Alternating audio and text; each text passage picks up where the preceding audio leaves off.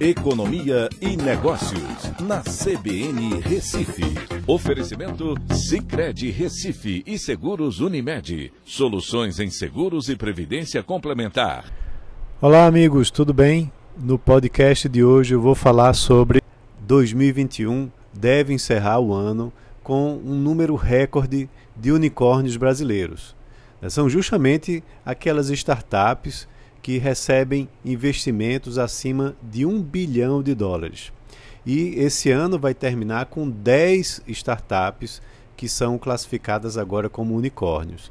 O valor investido em 2021 foi de 8,85 bilhões de dólares. Com esse recorde, o Brasil agora tem 18 startups bilionárias, isso sem levar em consideração as startups que abriram capital, né, que são chamadas de hipogrifos, né, que é uma nomenclatura nova, que é um, é, faz uma alusão àquele cavalo que tem cabeça e braços de ave. É, e usa justamente o IPO, né, que é do IPO em inglês, de oferta inicial de ações, grifos. Então, essa é uma nova linguagem no mercado. É, quem quiser saber mais detalhes, quais são as 10 empresas, elas estão nas minhas redes sociais. Basta procurar por arroba Costa.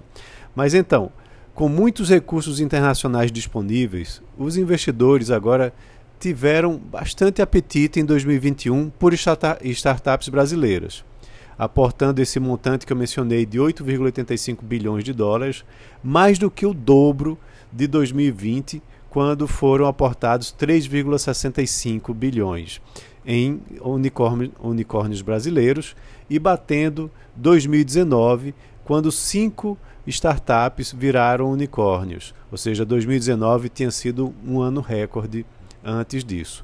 O primeiro unicórnio brasileiro foi o aplicativo de viagens 99, é, que se tornou unicórnio em 2017. De lá para cá, o Brasil chegou agora a 18 startups bilionárias, né, descartando as hipogrifos né, que eu já mencionei, que estão listadas na B3 ou em bolsas americanas.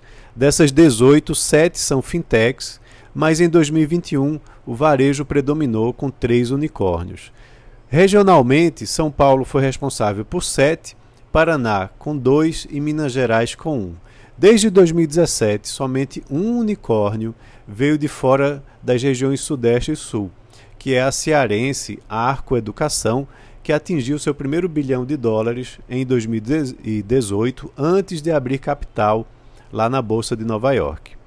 A rodada de investimentos, onde a startup vira um unicórnio, é em geral a quinta rodada, chamada a rodada E.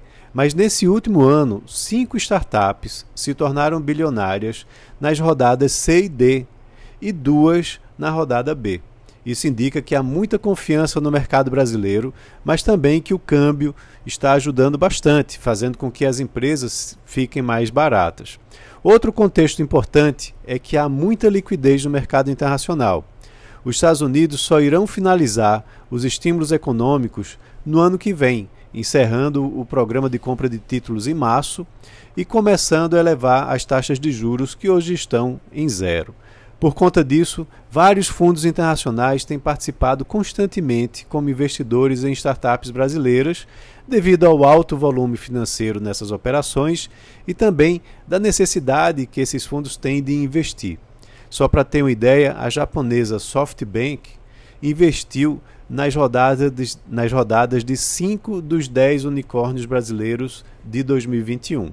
Esse mercado pode mudar em 2022 com, esse, com um maior aperto monetário que vai surgir com essa inflação que vem preocupando mundialmente, é, e assim reduzindo o apetite dos investidores, mas de todo jeito, muitos unicórnios ainda continuarão surgindo, pois apresentam verdadeiras disrupções tecnológicas e também trazem ganhos potenciais futuros. Então é isso, um abraço a todos e até a próxima.